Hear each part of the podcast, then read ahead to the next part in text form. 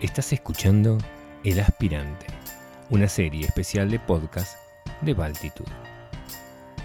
Soy tu anfitrión, Cristian Fernández Faure, y en esta oportunidad estaremos hablando sobre la importancia de vestir de manera elegante y el efecto que genera. Como se suele decir, tu vestimenta es el reflejo de tu personalidad.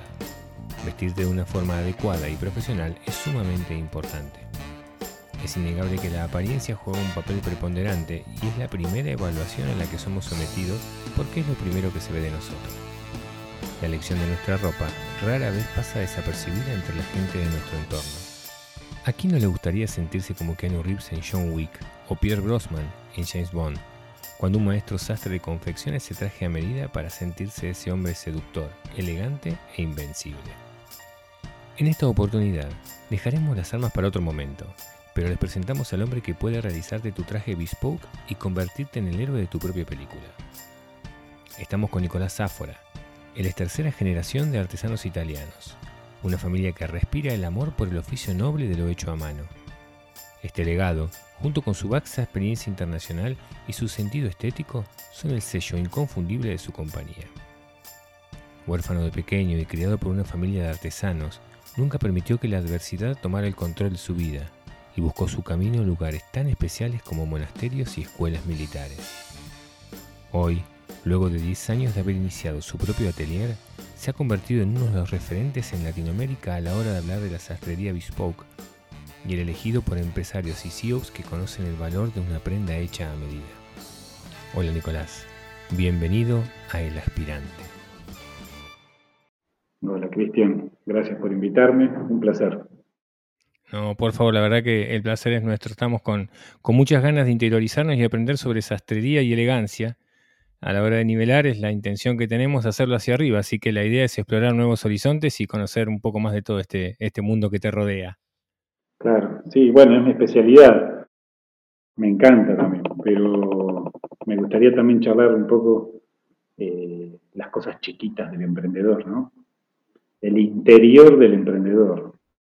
Arranquemos hablando un poco de sastrería. ¿Te parece bien? ¿Cómo ves Argentina? ¿Considerás que el hombre de hoy está más en la búsqueda del estilo bespoke, del, traje hecho a medida, o te parece que aún nos falta un largo camino por recorrer? No, Argentina viene hace 40 o 50 años cayendo en calidad, estilo, todo. Así que olvídate del bespoke, que siempre es de alta calidad, siempre es este, eh, va en declive total. Así que no, en Argentina el bespoke no se desarrolla porque el país económicamente no se desarrolla, entonces obviamente la gente no accede a un segmento muy exclusivo. ¿Vos considerás que si económicamente estuviéramos mejor, la elegancia podría vencer a la comodidad? Y sí, claramente, porque la elegancia y el cuidado de la imagen vienen siempre en un estado de bienestar, siempre fue así. En cualquier momento de la historia, eh, la imagen se cultivaba en, estados de bienestar, al menos en estado de bienestar para un segmento, ¿no? De, ese, lugar específico. Claramente no estamos en un momento, un momento como para invertir en nuestra imagen. Hacemos lo que podemos. Si aparece un evento, hay algún segmento que podrá, ¿Qué te parece que busca un hombre al momento de tener una entrevista con vos para que le confecciones una prenda a medida? Porque hablas de Nicolás Záfora y es como decir que te pones un, traje de superhéroe prácticamente. Bueno, en general siempre vienen con inquietudes de, imagen, ¿no? Imagen o un momento específico que quieren delegarme su imagen eh, porque quieren que sea muy especial pero bueno, siempre hay una necesidad previa. O también hay un segmento, hay un grupo de personas que vivieron vestir a medida de su padre, de su abuelo, lo, lo, vivieron, lo palparon, lo olfatearon y quedaron con la inquietud y el deseo. Entonces, este, en algún momento de su vida quieren acceder ahí. Así que, o por inquietudes interiores y no saber qué es lo que necesitan, o por inquietudes exteriores de no encontrar ropa que les quede bien, o por aprendizaje, familiar o cultural, eh, por ahí viene siempre el inicio, digamos, del contacto, que la gente me busca. De vivir la experiencia. Es, es un segmento acotado, Nicolás. Sí, es un segmento acotado, pero en todo el mundo es así. Lo que pasa es que, claro, en un, en un mundo en donde la economía está ordenada, el segmento es mayor. Eh, pero en todo el mundo es así. No es, no es algo para todos, es algo para pocos. Eh, en parte por el lujo que también conlleva un precio que no es para todos, ¿no? Por supuesto, es una elección. Tenés que saber lo que estás buscando y ahí sí. También hay formas, ¿viste? De, ir haciéndose de un, de un armario, de un pequeño armario bespoke con el tiempo. Bien hay formas. Cuestión de querer también, ¿no? Y de poner prioridades. Hay personas que le dan prioridades a los relojes y gastan 5, 20, 30, 40, 400 mil dólares en un reloj, pero no se preocupan por la ropa. Y hay quienes se preocupan por los autos, o su prioridad son los autos y gastan 40, 60, 400 o 4 millones de dólares en un auto, pero no se preocupan por la, por la ropa. O, la ropa la compran hecha en marcas de lujo también, que no es lo mejor de la existencia. Siempre lo hecho es hecho, ¿no? ¿Se puede planificar el vestidor? ¿Un tiempo tranquilo? Sí, claro. Sí. Con tiempo y bueno, invirtiendo de a poco, ¿no? Pero haces un traje al año y lo vas usando de a poco y vas haciendo uno al año, a los cinco años ya tenés cinco, ¿no? Nicolás, ¿qué, equipo te está acompañando hoy en tu atelier de Living Arroyo? El equipo somos siete el núcleo principal somos siete. ¿Permanente? Sí, eh, bueno, pero este, y este año no, no permitió mucho más que eso. Fuimos arreglándonos entre nosotros, los siete, y, y iba el remis, iba y venía entre casa y casa, ¿no? Porque los remises y los taxis podían circular, ¿no? ¿Cómo se tiene que formar una persona como para poder trabajar en un atelier de Bespoke? Mira, eso lleva muchos años, ¿no? Además, no hay academias acá o cercanas. Hay alguna, creo que hay alguna en Estados Unidos, con suerte, pero no lo sé. Después en Europa sí hay, en Asia sí hay, y ahí vos podés elegir estudiar y pagás una cuota y vas, más que estudiando, vas haciendo, estudiando, haciendo, estudiando, haciendo. Pero bueno, está ordenado pedagógicamente. Si no, la forma de aprender siempre es con otro sastre que te enseñe, pero el orden pedagógico es diferente y estás, viste, aprendiendo a los tontum, ¿no? Que es mi caso y el caso de la mayoría de los que hacemos esto. La minoría puede aprender en academia. Y acá más difícil porque si ni siquiera tenemos la cultura de vestirlo. Y si no hay demanda, siempre cuesta, porque el trabajo es menos, la competencia es menos, eh, lo que te puede pagar por ser aprendiz es menos, Antiguamente los aprendices tenían que trabajar gratis, obviamente, ¿no? Su paga era aprender. aprender. Otra, otra cultura. Y sí, otra época. Nicolás, contanos cuáles son tus planes entonces con respecto al atelier, más allá de este momento particular, ¿no? ¿Qué visión tenés a futuro para tu empresa? Hace tiempo que vengo pensando en expandirme afuera, así que ya empecé el año pasado con Paraguay como, como un inicio cercano para mejorar para, bueno, es un viaje corto, entonces para mejorar todos los protocolos de manufactura internos, cuando no tengo a la persona cerca para decirle, vení que te quiero probar, como hago con mis clientes acá, vení que te pruebo. Entonces, este, tuve que hacer muchos ajustes para trabajar afuera, con gente de afuera. Es un método muy antiguo, de los astres, y, artesanos, se llama Trunk Show, la muestra del baúl, el baúl del artesano que lleva las cosas que hace, ¿no? Y viaja de pueblo en pueblo con la carreta, mostrando lo que hace y vendiéndole a los demás pueblos, ¿no?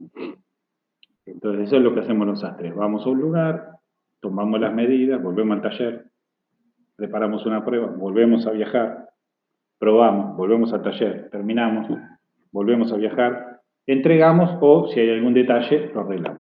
Y, y lo mandamos o lo volvemos a viajar. Por supuesto que, en cada viaje atiendo a varios en diferentes instancias. A uno le atiendo y le tomo las medidas por primera vez. A otro lo atiendo y le hago la prueba, la, primera prueba. A otro lo atiendo y le hago la segunda prueba. Y a otro le estoy entregando. Es varios en cada viaje. Entonces con eso se amortizan los gastos. ¿Hasta ahora solo Paraguay? Hasta ahora solo Paraguay. Bueno, tengo clientes afuera, pero no viajo a verlos. Ellos vienen a verme o les envío la ropa cuando ya tengo muy bien armado todo su, su moldería. ¿Qué país de Latinoamérica consideras que se ajusta más al estilo al que te dedicas? Todos tienen un poquito. Perú tiene un poquito, Colombia tiene un poquito, México tiene un poquito, Brasil tiene un poquito. Todos tienen un poquito de esta Europa que nos conquistó a todos, ¿no? Desde Canadá para acá, o desde Alaska para acá, no sé qué, queda más lejos. Entonces, eh, en todos lados hay una pequeña demanda de esto. El tema es juntarla y es un continente poco abastecido, excepto Estados Unidos, sobre todo Nueva York, que tiene la concentración eh, más alta de todos los sastres del mundo, que hacen Frank Show ahí en Nueva York. La mayor competencia mundial está ahí, porque de todos lados van a hacer sus, sus, este, sus presentaciones. Sus presentaciones, sus clientes, atenderlos, Excepto Nueva York y Estados Unidos, el resto está bastante desabastecido. Así que voy a empezar el año próximo, bueno, sigo con Paraguay, y el año próximo eh, empiezo con México. Y después, tal vez, Colombia, Perú, no sé cómo vendrá el orden, pero en México ya voy a tener bastante trabajo, así que primero me voy a acomodar un poco. Y después tal vez Estados Unidos puede ser o no, no sé, veré. De México para abajo tengo un montón de público para atender y está muy desabastecido, así que... Contanos de Italia, hablanos un poco de Pitti Uomo, ¿cómo es esa, esa feria de estilo masculina que forma parte del encuentro de la elite sartorial, ¿no? Y que se anticipa a las tendencias. Sí, eh, Pitti Uomo es una feria de estilo masculino que comienza en el año 72 en Florencia en, el Palacio Pitti, por eso empieza, se llama Pitti, no se hace más en el Palacio Pitti, se hace en otro lugar, hace muchos años, Fortezza da Vaso se llama, precioso lugar, eh, pero le quedó el nombre Pitti. Y, y es una básicamente es una reunión de marcas. Hay muchos sastres, hay, pero ninguno está ahí cosiendo en público, mostrando cómo cose. Los sastres que van ya tienen su línea ready to wear y uno los conoce como sastres que también hacen bespoke, entonces hay un ida y vuelta, ¿no? Claro. Como padre, hijo Luciano, ¿no? Horacio y Pino Luciano, etcétera, hay un montón que tienen su línea sartorial también. Claro. Eh, los Rubinacci, Luca y el padre, que no recuerdo el nombre, etcétera, hay muchos. O sea, vos vas, presentás una prenda y... Sí, yo voy, no, no presento ninguna, voy a la feria, ¿no? Pero igualmente eh, hay muchas, muchas sastrerías que ya no son chiquitas, son medianas, no son multinacionales, pero son sastrerías medianas, de varios millones de euros al año de facturación, eh, que ya tienen sus líneas ready to wear, por talles, sus colecciones, entonces las muestran como marca. Pero nosotros también sabemos que son una sastrería bespoke, que nacen así y después hacen una, ampliación comercial, ¿no? Entonces, bueno, nos encontramos y charlamos, qué sé yo, y lo que se da ahí es que están todos los dandies europeos, ¿no? Una sinergia increíble, me imagino. Sí, sí, sí. Es muy lindo. Primero, Italia es muy lindo. Italia, Florencia es fantástico, fantástico. Es un lugar, es una ciudad pequeña, pero con una historia increíble y el arte está por todos lados. Cada baldosa vieja de ahí este, nos habla de, historia, de arte, de cultura. Y bueno, entonces ahí el encuentro se hace, se potencia muchísimo. Hay muchos estilos diferentes, hay muchas marcas para ver de todo el mundo, de todo el mundo. Hay cada vez más marcas asiáticas, cada vez más asiáticos. ¿Por una cuestión de, poder adquisitivo? También, y también de que los asiáticos de a poco se van, ya hace tiempo, pero digamos, sigue la tendencia, es que se van enamorando de, Europa y de su artesanía, artesanato, ¿no? todo lo que sea artesanal europeo, que es de donde venimos y de donde aprendimos nosotros. Acá hay sastres porque vinieron sastres europeos y, hay zapateros porque vinieron zapateros europeos y hay talabarteros porque vinieron talabarteros europeos, etc. Si no, acá no sé cuál es la, eh, la artesanía local. No hay, no hay mucha artesanía local, digamos. Entonces, ese proceso de europeización que tiene todo Oriente, todo, todo China, Japón, eh, Corea y, los países más chiquitos también, pero estos son los tres principales, eh, bueno, está lleno, está lleno, que hacen jeans, que hacen remeras, que hacen trajes, que hacen un montón de cosas. La verdad que es, una feria muy rica, es una feria que, a la cual entran solo las marcas, las personas que pertenecen a las marcas, o a una marca de ropa, es decir, potenciales clientes, porque la venta ahí no es por menor, tiene que ser por mayor. Y el periodismo. Nadie más puede comprar entrada que no sean personas que trabajan en una empresa de ropa y como empresa se compra la, entrada, o periodismo eh, de moda. Nadie más puede entrar, no es abierto al público eso. ¿A ese nivel es el único evento? O al menos es el que no se puede faltar. De estilo masculino es el único. El resto es moda. Y también participa de estilo. Porque claro, si los, este, las semanas de la moda europeas, cuando hay marcas clásicas que presentan colecciones, como no sé, Menegildo Seña, Hugo Boss, Canali, no sé, todos tienen trajes comunes y corrientes también, azul, gris, no sé, más raya, menos raya. Bueno, eso también es estilo, no es moda, no es que está diciendo, no es que está presentando el jean nevado del semestre, ¿no? Eh, tiro alto, tiro bajo. O la plataforma. ¿Cuánta educación nos está faltando con respecto al estilo? Bueno, lo que pasa es que se difunde una idea es moda y tendencia. Y todo el mundo habla de moda y tendencia. Y la moda y tendencia en, una, en otra época no era por semestre. En otra época era cada 50 años, ¿no? Cuando la condesa, hipótesis, ¿no? Cuando la condesa de Valencia inventaba las mangas acuchilladas con volumen y no sé qué cosa, y después Valencia comerciaba comida y armas con Toledo y con no sé qué y con no sé qué, y todos conocían a la condesa de Valencia, que había hecho las mangas acuchilladas y se iban expandiendo. Tardaba 50 años en que esa moda se, agotara por ser famosa y cambiara por aburrirse. Pero hoy semestral. Cambia la temporada, cambia la moda. ¿no? Anual en todo caso, suponete, la ropa de verano contra la ropa de verano de la temporada siguiente, anual. Y hay una, y el concepto de moda en la época hasta que te hablo, anterior, supongamos el medieval, en esta época, moda era novedad, era creatividad, era inventé algo nuevo y queda bien, queda lindo. Hoy vas, por ejemplo, a Piti Uomo y no hay nada que te sorprenda que digas, ¿por qué no se me ocurrió antes? Siempre hay alguna cosita, pero no, no, no hay mucho más, digamos, no hay mucho más que inventar. Ya está casi todo inventado. Después, nada, se acomoda un poquito por las épocas. Y después hay algunas, algunas, este, algunos aportes por época que son más importantes que otros, ¿no?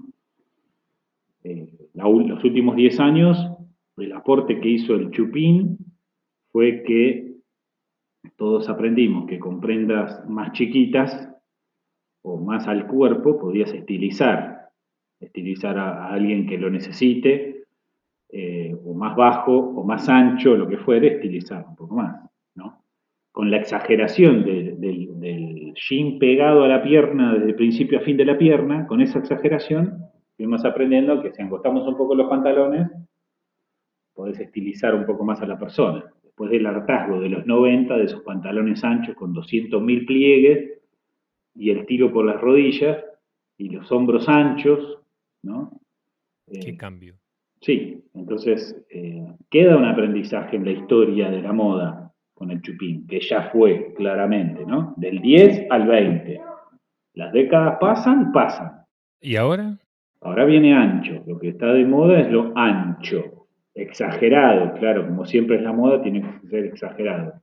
Cuando no es exagerado, es un pantalón entre proporcionado, tirando a cómodo. Estoy hablando de telas que no tienen elastano, ¿no? que no se estiran. Vamos aprendiendo. El tema con la palabra moda es que hoy está muy mercantilizado. Antes suponía creatividad, suponía un olfato artístico en la época que estabas, trasladado a la ropa, ¿no? Por ejemplo, después de grandes guerras, la, aristocracia se, vestía más simple. No había tanto dinero, habían gastado un montón en las guerras. Entonces todo lo fastuoso y lo lleno de recargado ya no. Más simple, colores más oscuros, más sobrios. Entonces la moda respondía al arte. Hoy también, pero la escala es diferente, porque antes no había la conexión internacional de hoy y la dependencia de tantos puestos de trabajo y fortunas que se hacen con, la moda. Antes no era así. Entonces había un purismo en que la moda era arte. Hoy no, hay un montón de guita atrás, un montón de, de dependencia del dinero ese atrás, y obviamente que lo que es moda es mercantil casi puramente. ¿Hay talento atrás? ¿Hay creatividad? Sí. en pequeños reductos sí pero está mercantilizado totalmente, ¿no? ¿Vos considerás que no se puede revertir esa situación? Que no, por ejemplo, personas trabajando, muchas personas, trabajando desde sus propios ateliers, como lo haces vos, en contacto. Hoy por hoy tenemos la herramienta de Instagram que no necesitamos 10 años para visualizar a alguien. Está bien, pero el poder, económico ya está, está instalado y no, y no se va a agotar. Puede que revertamos un poco la tendencia a la desaparición. Ya pasó, ya está pasando hace unos 15 años, que la tendencia a desaparecer de, las marcas de lujo artesanales eh, revirtió todo, pero solo claramente en los países que tienen una economía ordenada. Mirando tu vida en retrospectiva, ¿sentís que siempre estuviste destinado a ser quien sos hoy? ¿Considerás que siempre este momento ha sido tu destino? Tu pregunta supone que crea en el destino, ¿no? No lo sé. no, no. No, no, no, no me parece que exista un destino, digamos, existe, eh, existen caminos muy, muy vagos, ¿no? Bastante poco trazados, hay que ir trazándolos sí o sí. Por supuesto que si no, no querés intervenir eh, y te dejas llevar como con una escalera mecánica o por una cinta transportadora, algún lugar te lleva, pero mientras lo lo traces, lo trazás. No, no creo en el destino. No sé si estuve destinado o no, pero tengo muchas características de, de joven que noté que eran compatibles con, lo que estoy haciendo y bueno, creo que son las que me hacen que me guste tanto, ¿no? Además lo que haces y, por eso ese estado de, tranquilidad que tenés. Sí, sí. La verdad que mi trabajo no es, eh, o sea, no, no me presenta problemas. Después, hacer los trajes no me presenta problemas. Podré tener más o menos desafíos, a veces muy chiquitos, a veces un poco más grandes, sobre extensión, de, expandirme en algún mercado, hacerme conocido en algún segmento o en algún otro país, o cómo, cómo armar un bolsillo que nunca hice, o un puño que nunca armé hay diferentes puños, o hay cosas muy chiquitas que dices, bueno, ¿cómo, cómo la No que pensar, pero tengo las herramientas para hacerlo. Todo lo que te mencioné puede presentarme un reto, pero no un problema. Cuando hablamos de ser referente en Latinoamérica, que más que, obvio que vas por muy buen camino, ¿qué te gustaría transmitir desde ese lugar? O sea, más allá de lo económico, ¿qué, ¿qué te gustaría lograr desde ese lugar? A mí me gusta hacer lo que hago, a mí me gusta hacer trajes, me gusta que la gente se vista bien, que me guste lo que hago. A veces cuando lo pienso parece como que me gusta cubrir, me gusta cubrir, ¿no? Me gusta contener y cubrir. Yo hago ropa que cubre, cubre de las inclemencias del clima, sea verano, sea invierno, y de las críticas de los demás. También te cubro. Eh, a mí me da satisfacción hacer cubrir a la gente, protegerla de, en este caso, mis clientes, de esto, del clima y de las críticas, ¿no? ¿Con tus clientes eh, hablas de tu trabajo también? O sea, de lo que te gustaría hacer, de, de dónde te gustaría llegar. Con algunos sí, con algunos sí, sí. En general hablo, en realidad lo, lo que más hablo con ellos es primero lo que los escucho siempre, lo, lo principal para ver cómo le propongo algo desde él, no desde mí. Eh, primero los escucho y en todo caso después con el tiempo que se, arma una amistad, sí hablo de cosas más propias mías. Lo que no suelo hacer es, hablar, preguntar cosas de ellos. Eh, a no ser que ellos hablen, digamos, ellos me cuenten o se abran o quieran charlar, yo no estoy preguntando a qué te dedicas y qué sé yo, esas son, son frases que no utilizo jamás. A no ser que salgan de ellos y vayan brotando los temas y yo vaya armando un rompecabezas según las cosas que va diciendo, porque a veces la gente supone que sabes qué hace, este, pero no, es mi caso. No los investigo, ni los investigo, ni les pregunto. Para mí es una persona que viene a que yo lo cubra y quiere quedar bien como yo lo cubro, ¿no? Y le presto mucha atención sobre lo que me está diciendo que es importante para él sobre esta, esta, esta esta protección que le brindo sobre el clima y, la, y las críticas, ¿no?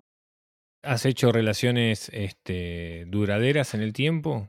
Sí, sí, tengo un montón de clientes que vienen seguido y bueno, de muchos años y ya hablamos con cierta tranquilidad, pero bueno, siempre fue siempre fue con estas premisas que te digo, no preguntando primero, manteniendo una discreción absoluta, no doy no, no nombres de mis clientes, no hablo de mis clientes, eh, ni sus historias, ni sus anécdotas eh, anónimas, no cuento nada. Entre uno y otro no saben nada. Si ellos no se encuentran en la puerta o ellos se cruzan ahí en la vereda de mi negocio, nadie sabe quién atiendo a quién.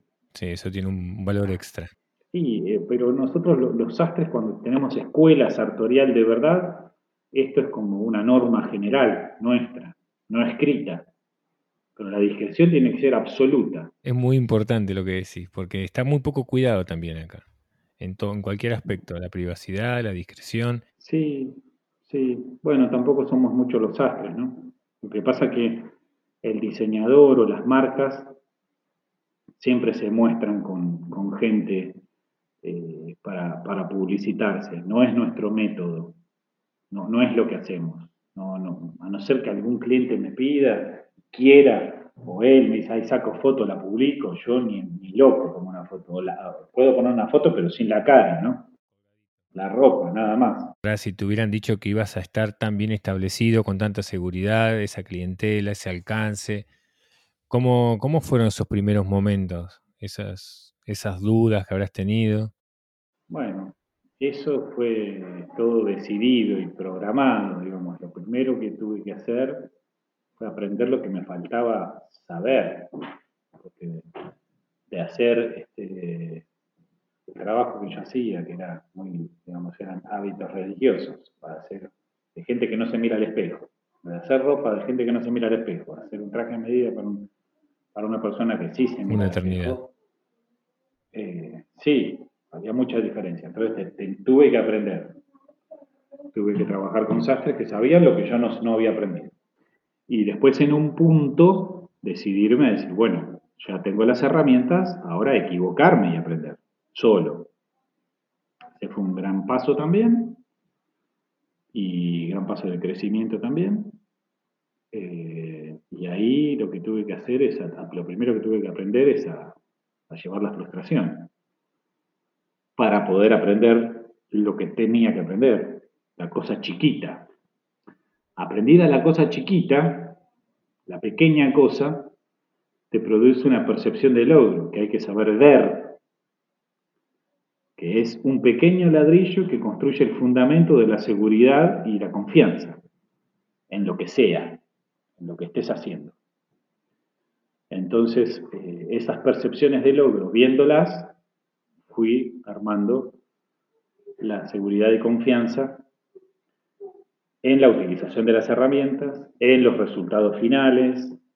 Y cuando venían las tormentas, que supongo que habrán sido varias, sobre todo cuando uno está emprendiendo, que eh, los temores lo pasan por arriba, la situación general suele pasar, la familia suele no acompañar, a veces sí, a veces no, a veces te miran y no tienen tu propia visión, porque creo que el único que tenía su visión internamente grabada eras vos, y bueno, uno a veces tiene que, que tratar de vendérsela al otro para que acompañe. ¿Cómo llevabas adelante lo que era esos aprendizajes negativos, esos golpes, esos reveses?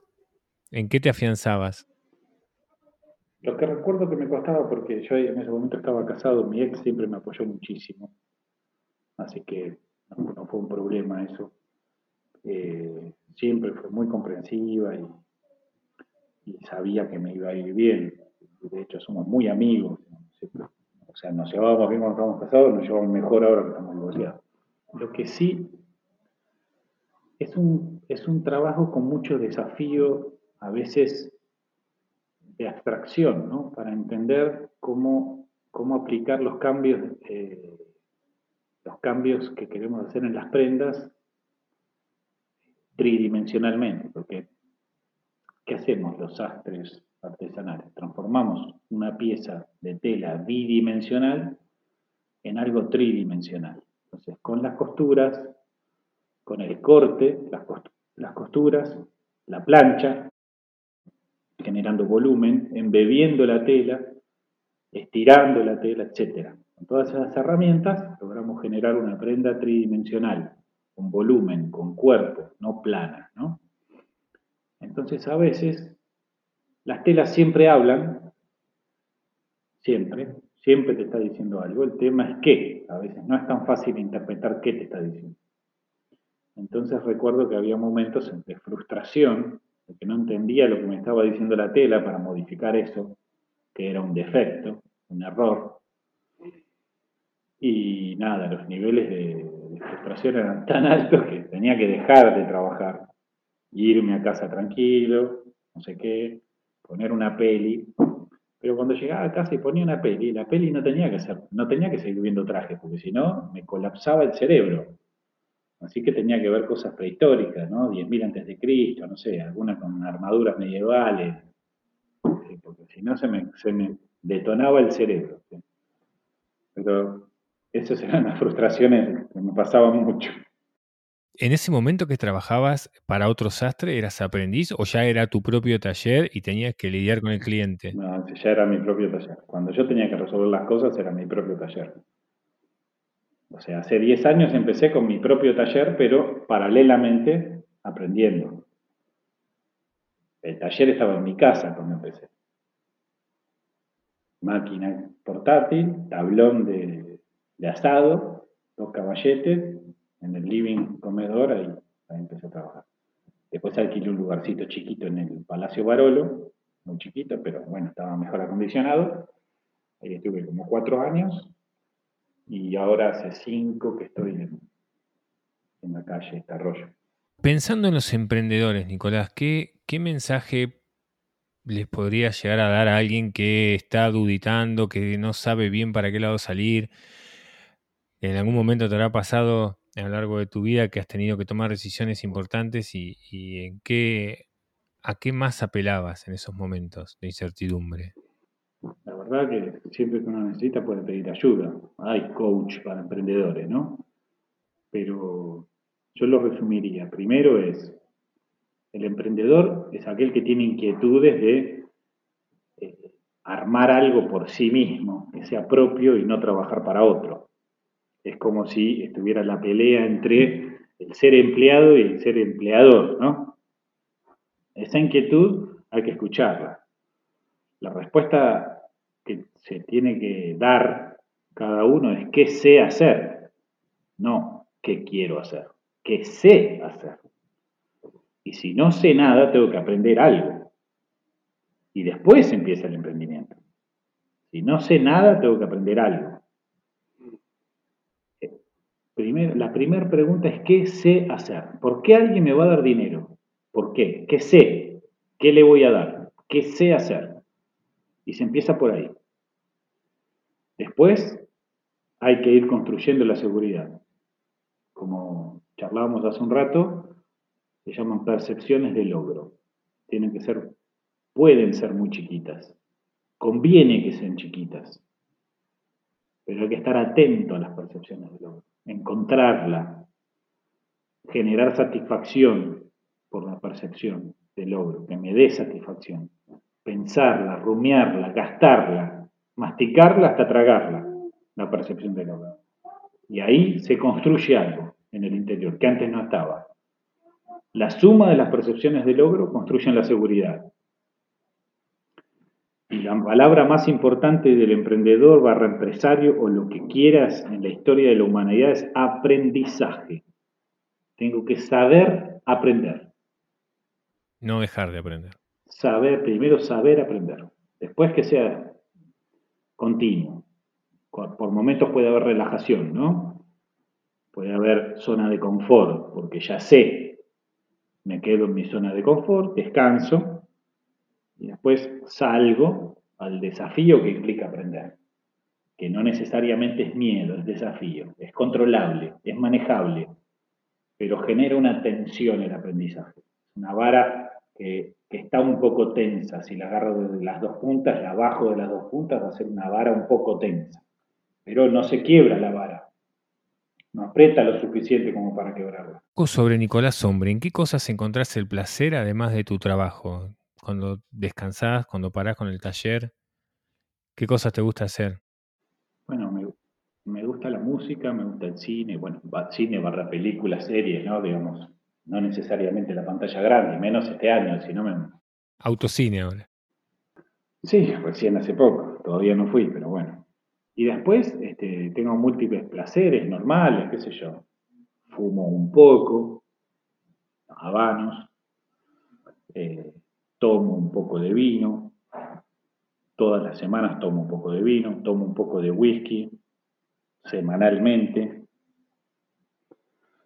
Eh, me gusta mucho viajar, me gusta aprender, me gusta claramente vestirme y buscar opciones con la temperatura, con las combinaciones, con los matices de la ocasión, ¿no? Si es de jean con saco o es de traje de dos piezas o tres piezas, no sé, la ocasión también manda. Todo eso me gusta. Los autos me gustan, eh, las motos me gustan, jugar a los... tengo una, este, unos dardos profesionales tiro al, blanco con los dardos, me gustan, sí, qué sé yo. Distintos, distintas cosas me, me, distraen, me, dan placer. ¿Compartís alguna de estas con tus clientes cuando van? Sí, un montón. Un montón que les gusta lo mismo que yo. De hecho, en el, en el atelier tengo whisky, ahí en el living donde atiendo y vemos las telas, tengo whisky, café, eh, no podemos fumar adentro porque tengo un montón de prendas que van a quedar con olor y no es el caso, no se puede, pero, pero también tengo habanos y podemos fumar afuera. Así que sí, comparto con muchos, porque hay un perfil de, de persona que se llama el, sibarita, ¿no? que sería el disfrutador de las cosas buenas. Y dentro de las cosas buenas también está la ropa medida bien hecha. Entonces tengo muchos que buscan por placer también hacerse ropa. ¿Cuánto se debe aprender, ¿no? De ese tipo de gente que está abierto a la, experiencia y al disfrute, al goce. Impresionante. Las charlas con mis clientes barra amigos, geniales. Puedo estar horas Puedo estar horas incluso cuando la gente está interesada, la veo por primera vez y la noto interesada en, las telas y en el trabajo y en los diseños, pues también a veces estoy una hora, una hora y pico revisando telas y viendo cómo hacerle algo, ¿no? ¿Te ha pasado así que tenías el cliente, tenías la tela, tenías el diseño y de buenas a primeras descubren otro, otra tela y borran todo y arrancan? ¿O, es antes de arrancar se trabaja muchísimo? Sí, no, antes de arrancar, no, no me pasó. Que agreguen cosas, sí. Que después de haber estado una hora viendo cosas y se hace dos o tres cosas, veo una cosa y bueno, esta también, sí. Pero no cambiar todas las anteriores. Pero nada, hablamos mucho y las, propuestas que les hago siempre son escuchándolos, desde ellos, desde lo que me parece que a ellos les puede aportar, eh, les puede gustar, y no solo lo que me gusta a mí. No solamente es la confección, sino el hecho de poder empatizar tanto que tenés que escucharlos a ellos, pero pensar desde vos para devolverle algo nuevo y que realmente sea para ellos. Debe ser un aprendizaje también para vos. Sí, eso lleva mucho tiempo también aprender, ¿no? Aprender cómo escuchar y que, que te lo están diciendo, de alguna forma te lo están diciendo, pero bueno, no, no, hay mucha gente que no, no sabe lo que quiere exactamente, viene con las inquietudes y necesita ayuda, viene solo con las inquietudes, ¿no? Nicolás, ¿a quién te gustaría vestir? ¿Y para qué ocasión? ¿Qué se te ocurre? Al que tiene inquietud, que lo valore. sea quien sea. No sé si que lo valore, que le, dé interés, incluso aunque no me lo no me lo pueda pagar. Yo puedo estar una hora charlando y armando un outfit con alguien que, está interesado, pero no me lo puede pagar. Pues es una parte, me encanta charlar también, ¿no? Si la tengo, la, la doy esa hora. Eh, no, no, no sé, no sea alguien específico. El que, el que necesite, a mí me gusta. Me gusta colaborar en eso. Así que no te podría dar un nombre específico. Fred, porque hay que hablar de Fred sí o sí. Contanos qué representa para vos esa, esa compañía. Bueno, es un amigo, es un compañero, ¿no?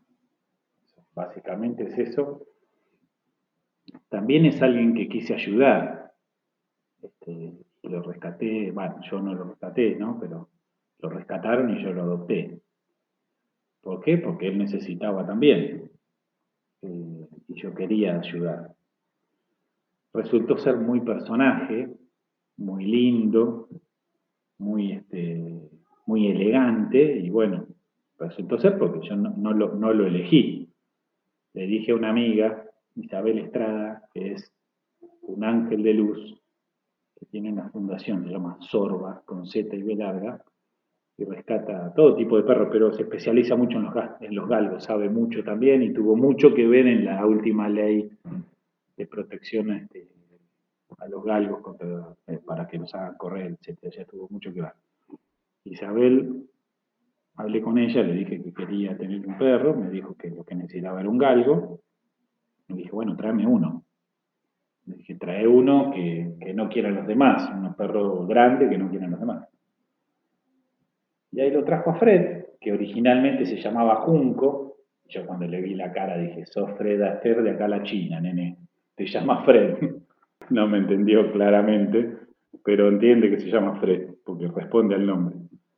Eh, pero tiene, tiene una cara muy parecida y tiene todo el lomo, todo el lomo gris oscuro y las patas en blanco. Entonces el gris oscuro de todo el lomo es como un jaqué que tiene puesto y las patas blancas son las polainas, esas blancas que se ponía delante de los arriba de los zapatos para bailar, ¿no? Que Fred bailaba con esas polainas blancas eh, abotonadas, que eran tela que se ponía arriba de los zapatos y se agarraba entre el taco, abajo del taco, adelante del taco, digamos, en donde va el, el cabrillón, el cabrillón, no sé cómo se dice, el refuerzo ¿no? entre el taco y, la parte donde apoya el, el pie, en la parte de adelante del pie.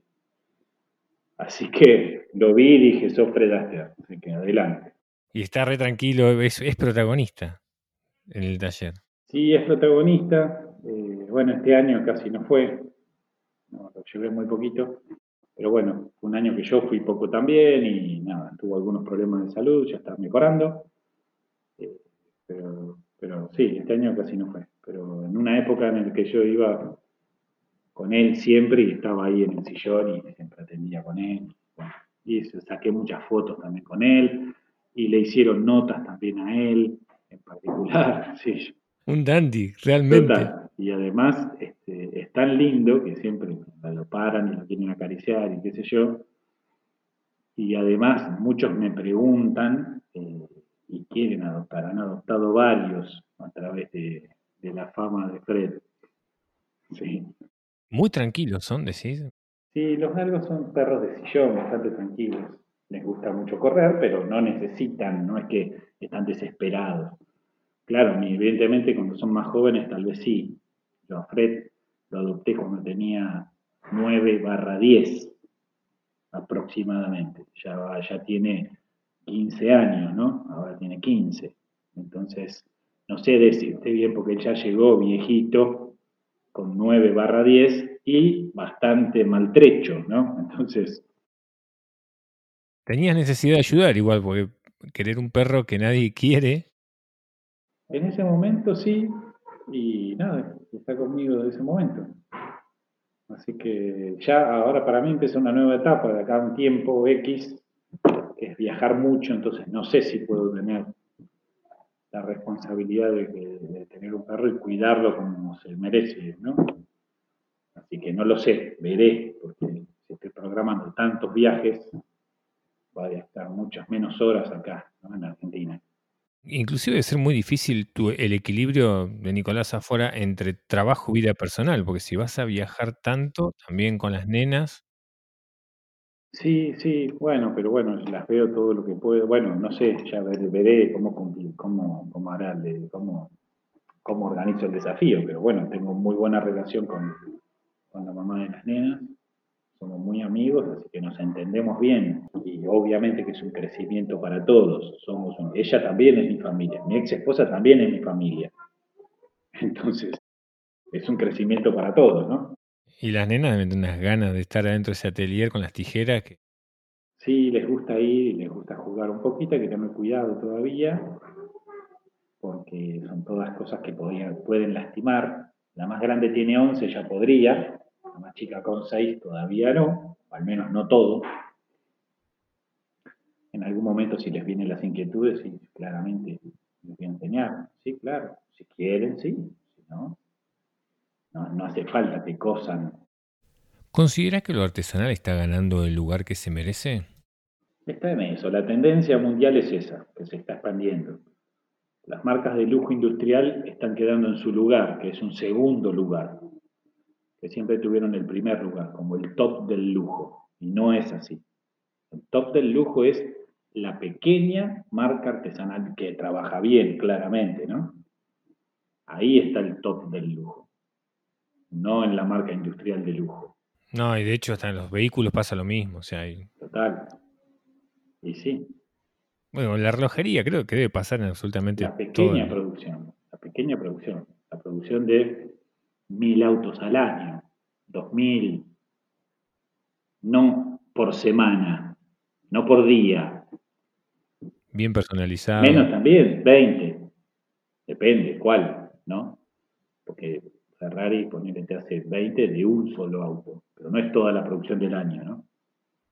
Después, este, no sé, Pagani, no sé cuántos hará, tal vez hace dos o tres por mes, según los pedidos que tiene, no sé.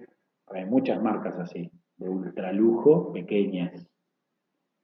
Un lujo argentino, Pagani. Sí, sí, total. Contanos cómo es tu visión para el futuro del atelier. O sea, ¿cómo lo ves después de vos?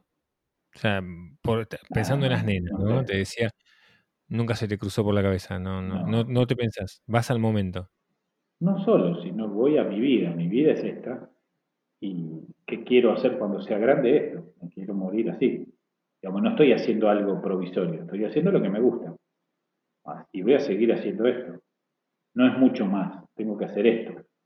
Lo único que tengo que crecer más, desarrollarme más y tal vez incorporar más gente en el equipo, formarla y todo, que es mucho laburo.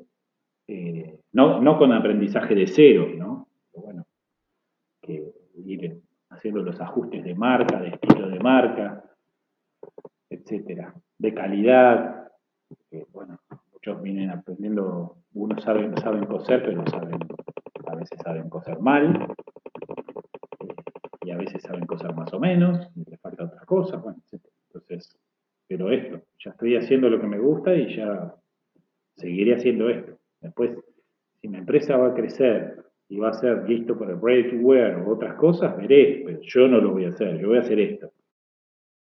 ¿No se le ocurrió nunca un evento en Latinoamérica ¿Un evento de qué tipo? Un evento de, sobre tus toda la, puede llegar a ser artesanal o bespoke. pero justo es el, continente que, que, está en desarrollo, ¿viste? No sé, puede ser, de acá a unos años puede ser que se arme algo con todas marcas locales y no que estén viniendo las de afuera, ¿no? Sí. Eh, pero no sé, estamos un poco verdes, me parece, todavía en el continente. No solamente para recibir gente, sino para intentar despertar ese, esa gente emprendedora que sabe hacer muchísimas cosas artesanalmente para que le puedas dar la visión de, algo más global y, y, bien pago. No soy un gran organizador, ¿viste? soy un gran creativo, un organizador esforzado, me esfuerzo, pero no es mi fuerte organizar. Así que no creo que haga eso. Nicolás, ¿de qué manera ves y vivís el aprendizaje? Sobre el aprendizaje, eh, por ejemplo, que, es muy gráfico, si tenemos eh, tres círculos, uno dentro del otro, ¿no? Uno más chiquito, uno más grande y uno más grande sobre el aprendizaje. El círculo del centro podríamos llamarlo zona de confort, donde las cosas que hacemos las dominamos bien y no nos desafían. Si salimos de la raya de la zona de confort, del círculo de la zona de confort, vamos al, otro círculo que lo rodea, estamos en aprendizaje. Es desafío, hay tensión, pero es manejable. Y en la zona de aprendizaje vamos expandiendo el círculo interno de la zona de confort. A medida que lo vamos sabiendo lo que estamos aprendiendo y dominando, entra en zona de confort. nuestra zona de confort se amplía y se amplía también la zona de aprendizaje. El tercer círculo, saliendo de la zona de aprendizaje para afuera, es el pánico, el miedo, que muchas veces viene cuando te salís del aprendizaje, del desafío, a algo que no podés manejar. A ese lugar no hay que ir, porque no es manejable, es destructible, es destructivo ese lugar. Entonces, en, esta ida y vuelta del aprendizaje, uno va de su zona de confort a la zona de aprendizaje, que es desafío, pero no es que se quiebra la vara, está tensa la vara, pero no se quiebra. El miedo quiebra la vara. Ahí no hay que ir. Hay que regular cuánto quiero aprender, en qué momento, ¿no? ¿Cuándo le hablas de sexo a tus hijos? Bueno, a los cinco no, a los diez tal vez sí, hay un momento para eso, porque puede ser el efecto contrario, en vez de educativo puede ser destructivo. ¿ok? ¿Me explico? Perfectamente bien. Respetar el proceso, entenderlo, vivirlo. Sí, pero no es tan fácil verlo. Entonces, atento a de mi zona de confort, ir a la zona de aprendizaje, aprendo, vuelvo a la zona de confort, descanso un poco, aprendo, vuelvo a la zona de confort, aprendo, descanso un poco. Todo el año en zona de, aprendizaje es muy duro, es muy desafiante. Necesitas aflojar un poquito, dejar algunas cosas stand-by hasta que te repongas y volver. Eso más la pregunta ¿qué sé hacer?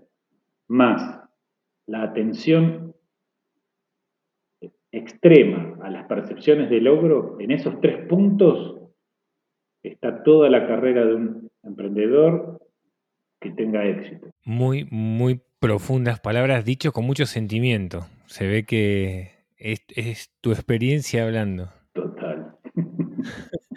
Nicolás, ha sido un inmenso placer compartir esta charla con vos. Sos un referente muy importante en tu industria y te acompaña en la responsabilidad de hacernos hombres más elegantes y distinguidos desde tu centímetro y tus tijeras. Te agradezco muchísimo que compartieras tu tiempo con nosotros y que hayas sido tan generoso a la hora de dejarnos entrar en tu vida y permitirnos mostrar el, el hombre detrás de las tijeras. Buenísimo. Gracias a vos, Cristian. Un placer. Súper agradecido, Nicolás. Súper agradecido. Y, de verdad, muchísimas gracias por, por la oportunidad. Un placer, me encanta hablar del tema y me encanta ayudar a alguien que lo quiera o que lo necesite o que le interese, ¿no? Así que, y como sé que todo este material que vos preparás es para ayudar a los demás que están comenzando, que quieren empezar o que tienen problemas en, su emprendimiento, así que encantado, cómo no. Y así vamos llegando al final de este episodio junto al maestro Nicolás Záfora.